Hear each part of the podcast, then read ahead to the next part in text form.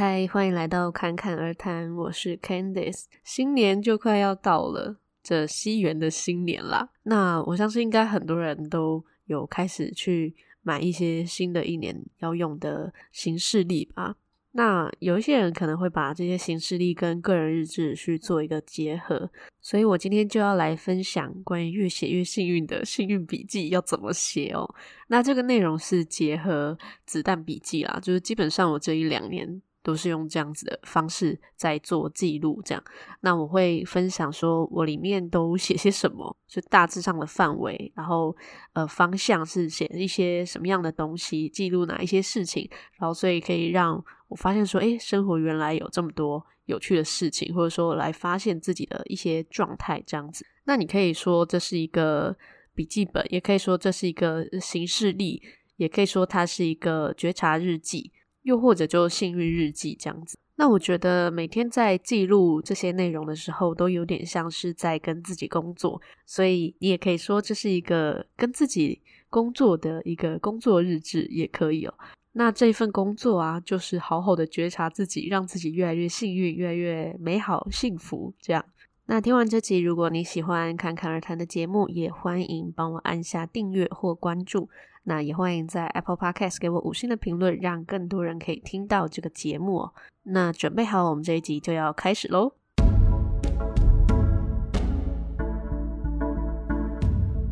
那首先呢，我们就先从这个笔记本的选择开始。就有些人可能会去买一些专门记录周记啊、日记的那一种，就是上面有印好日期啊，或是画好格子的。那我以前也是选择这一种，因为想说啊，这样他都已经帮我画好了、写好了，我可能就可以省下一些时间这样。可是后来我就会发现说，如果我有几天没有写，那几天就会就不能用了。又或者是说，如果我今年就真的一个月都没有写，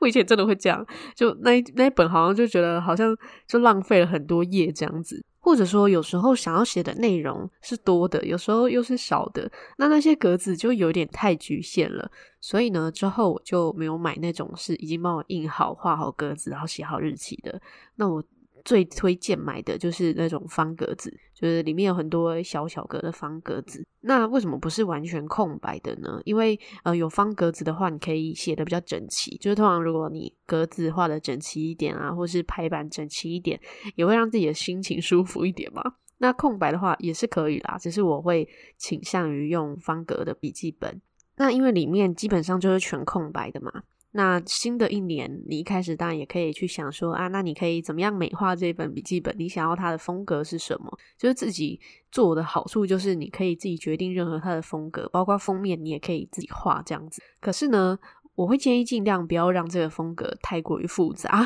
因为 太过复杂的话，你可能一开始很有这个兴致，然后之后每个月或者每一天，你就会发现说：天啊，我还要把这个画这个边，然后我还要画这个图案，才能让它变得统一，你就觉得好累哦。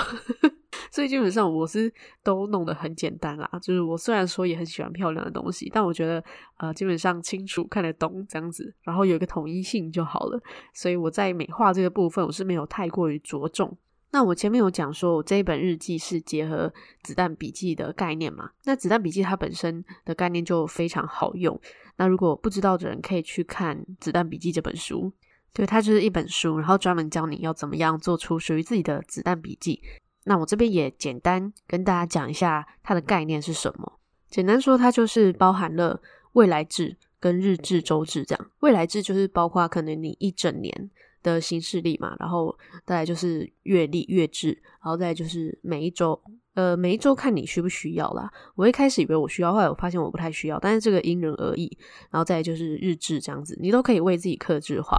那再来最特别的地方就是，呃，这个笔记你可以结合你其他的功能，比方说，呃，如果你想要记单字的话，那你可以把它跟生活记录单字的记录本合在一起。然后在一开始呢，有一页你就可以把它写成是检索，就每一个书都会有检索嘛，或者说目录啦，那你就可以写说，诶，第几页是你开始记录这个单字之类的。所以呢，在一开始要先帮这本笔记本做的事情，就是将每一页写下页码，那它就可以不只是你的行事历，或者说你的日志，它就可以是各种的记录本。像我的话，我就会结合一些看书的笔记，或是呃有一些灵感记录之类的。那用这种方式结合之后啊，真的就会 把一本笔记本用好用满。因为之前我的笔记本都是。可能呃不同内容我就会分开记录，可能诶这一本是记录工作的，然后另一本又是记录阅读笔记啊之类的，这样那就很常会用到一半，就是甚至是一半都不到这样子，而且就出门你还要带很多本，我就觉得 很麻烦，所以呢，在结合的这个概念上，我觉得非常棒。那在阅历的这个部分啊，那我就会用直排的形式去写。呃，如果说这个部分听不太清楚的话，可以去我的 Instagram 看图片范例，然后边对照。那我的 Instagram 账号是 ccrt 点七七七。那我说直排的意思就是说，呃，每月不是呃，比比方说一号到三十号，就一二三四五六七这样子写嘛。那我会是直的这样子写下来，可是内容我会用横的写。那我旁边就会去记录一些呃，我想要养成的习惯之类的。那至于说要怎么排版，然后用什么样的格式，大家都可以去照自己想要的去修改。那我就只是提供我在使用的这个方式哦。那关于刚才说的记录习惯的部分啊，就是如果那个项目当天有完成，我就会在上面打一个叉叉。那你就会看到说，诶，自己一整周或者说这一整个月这个项目它完成的频率有多少，就会一目了然嘛。虽然说我知道有一些记录习惯的 App，我之前也有用过啦，但是最后我还是觉得自己手写记录最有感，所以我就都没有用那些 App，就最后我都是用这样手写的方式这样。那子弹笔记日记的部分呢、啊，就日志的部分啦，就通常我会写一些待办事项，就今天会写隔天的，这样我就可以安心的睡觉嘛，不用 想着睡前才在那边想说啊，我隔天要干嘛什么的。或者如果有什么事情是诶临时晚一点要做的，我也会写上去，就不用自己用脑袋记了老半天这样子。那基本上这个项目啊，就不要太多。就是如果你是写在隔天的待办事项的话，通常我觉得大概三到五个就差不多的。因为如果写了太多的话，就会有一种隔天可能不想要起床面对的感觉。就是大家可以自己观察一下，就是是不是在如果隔天有越多杂事的时候，就反而会越不想起床，就觉得好像是。被迫为了某件事情才起床，这种感觉就心情不会太好。所以如果类型都一样的话，就比方说，诶，都是工作上的细节，那我就会把它写在后面，就是再开一个专门给工作的页面，那把细节写在那一页。但是在日志的部分，我就会只写大致上的大的方向。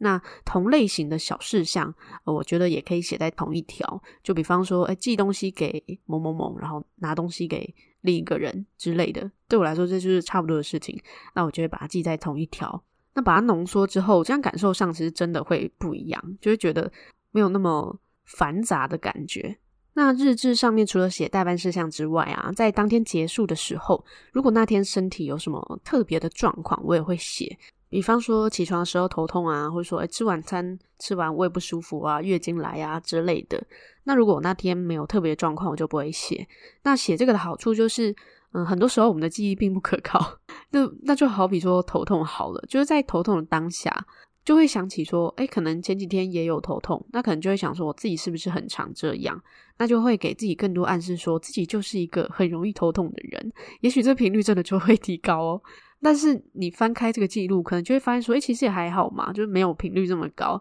那这个时候也可以顺便看一下，说，诶，当天有这个身体状况的时候，通常是在做什么？像我之前啊，就有个经验，就是有时候我就会觉得，好像过一阵子我就会腰突然很酸，就觉得莫名其妙，也不知道什么原因，好像也不是运动的问题。可是记录之后才发现说，诶，好像都是在我月经快要来的时候才有这样子的状况。因为通常我会想说，诶，应该就是在月经来的时候才会腰酸呐，所以月经没有来，我就不会觉得说是月经的问题。可是记录下来才发现说，诶，原来我的状况就是我在月经快来的时候有这个情况。那除了身体状况之外啊，就尤其女生嘛，因为有月经周期的关系，心情也很可能会因此受影响。所以如果呃有一些特别明显的心情状态的话，呃，我也会记录一下。也许这个过程就会发现自己的一些规律哦，不一定是受经期的影响，有时候可能就是你一周就是会有一两天是低潮之类的，又或者说，诶，你做某些事情的时候你就会特别开心，也有可能，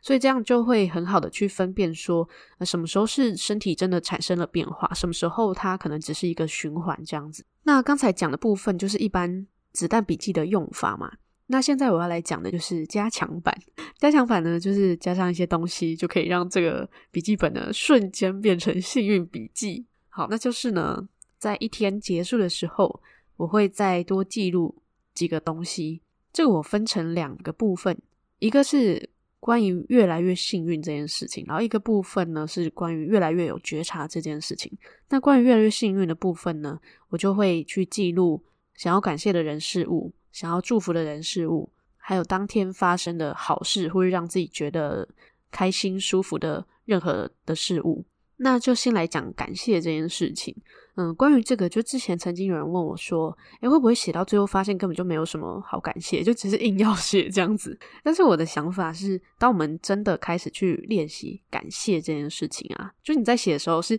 要真心的也去感谢，而不是说只是为了写而写这样，而是就是心里的感受是。更重要的，那我们真的去感谢这些人事物的时候，就会发现说，能感谢的只会更多，不会更少，因为我们对于生活的感受度就会去提升。那如果说真的发现说，好像没有什么好感谢的，有时候可能真的我们状态比较不好，或者说真的比较累的时候，就有可能会这样觉得，觉得这一天也太糟了吧，有什么好感谢的之类的。那我们就可以回到自己身上，去感谢自己。然后感谢自己的手跟脚啊，感谢自己的身体啊，感谢自己的所有一切，感谢自己很明确拥有的这些东西。那就算每天有重复写到的也没有关系，因为我觉得这个练习是一个对自己跟对这个世界产生连接的一个很好的方式。那这个过程就会让自己发现说，诶，自己时时刻刻都是在被守护着。那这个对象呢，嗯、每天可以只写一个，也可以写好几个。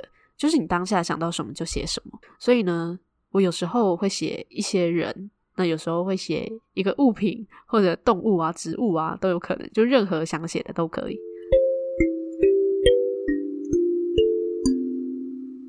那再来关于祝福的人事物这件事情哦，这个就是为了要练习可以去给予爱跟喜悦的一个很好的方式。那有些人可能在生活中总觉得好像缺少什么，不管是缺钱，还是缺爱，还是缺关心，缺任何的一切，或者是说感到孤单之类的，这个部分都会很有帮助。因为当我们去祝福别人的时候，这个真心的祝福的这个感受是可以让我们自己也都充满了能量的感觉。而且通常啊，当下想要祝福的这个人事物，可能都会跟当天遇到。或者说看到的一些事件是有关系的，那这个也是会加强自己跟这个世界之间的一个很好的连接。所以我写的祝福的对象，有时候会是明确的某个人，有时候会是某一类的人，那可以很精确，也可以很大方向。比方说，嗯、冬天嘛，我就会写 祝福冬天需要温饱的人都可以。获得温暖，就这样，我觉得也很好。就它是一个大的方向嘛，那也跟前面说的感谢的对象一样。那有时候我也会就真的祝福身边的某个人，比方说祝福我的妈妈，或者祝福我的谁谁谁之类的，这种也是有可能。那除了人以外，也一样可以去祝福物品啊、动物啊、植物啊之类的。像我最近搬家嘛，就祝福的部分，我就会写说，呃，祝福原本的房子找到爱护它的好房客。那在写的这个过程呢、去感受自己的状态。去记得这个状态，因为通常写下祝福跟感谢的时候，这状态通常会是比较心胸开放的感觉，那就可以去记得这个状态，让生活也更多有这个频率、有这个感受的这个感觉哦。那生活整体上的感受也会更加的舒畅。那再来就是关于当天遇到的好事，这个也可能写。也不用逼自己说一定要写很多，你就算只写一个也没有关系，而且也不用大事，就是可能很小的事情也可以。比方说，你今天吃到一个很好吃的晚餐，我觉得这个也都很好。那接下来就是要来讲觉察笔记的部分。讲到这边，大家是会觉得说，哎，那我要记录的东西也太多了吧？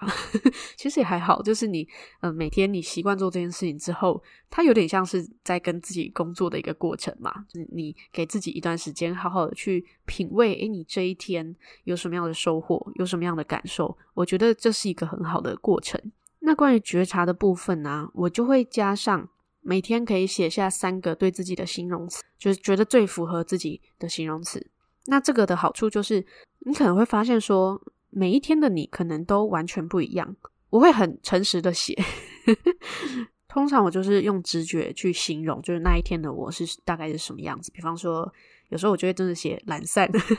或是开心，就真的就是很直接的这些很简单的形容词。那如果说你想不到三个，你就写两个，一个我觉得也无所谓啦。只是我我通常会写三个。那这个写下来的好处就是会让自己发现说，诶，一整个月这样记录下来，你可能会发现，你可能有几个形容词是比较常出现的。那也许那个就会是你比较平均的一个状态。像我发现一件很有趣的事情是，我发现我有很多天的形容词，我居然都有写自在跟开心这两个。我就发现说，原来我就是一个开心又自在的人。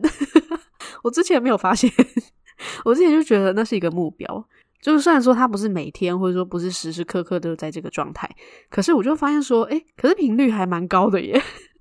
所以呢，也许大家就可以去记录一下自己的一些感受。那关于比较偏向负面，我的最多就是慵懒、懒惰之类的，就会发现诶自己的一些状态，我觉得这蛮有趣的。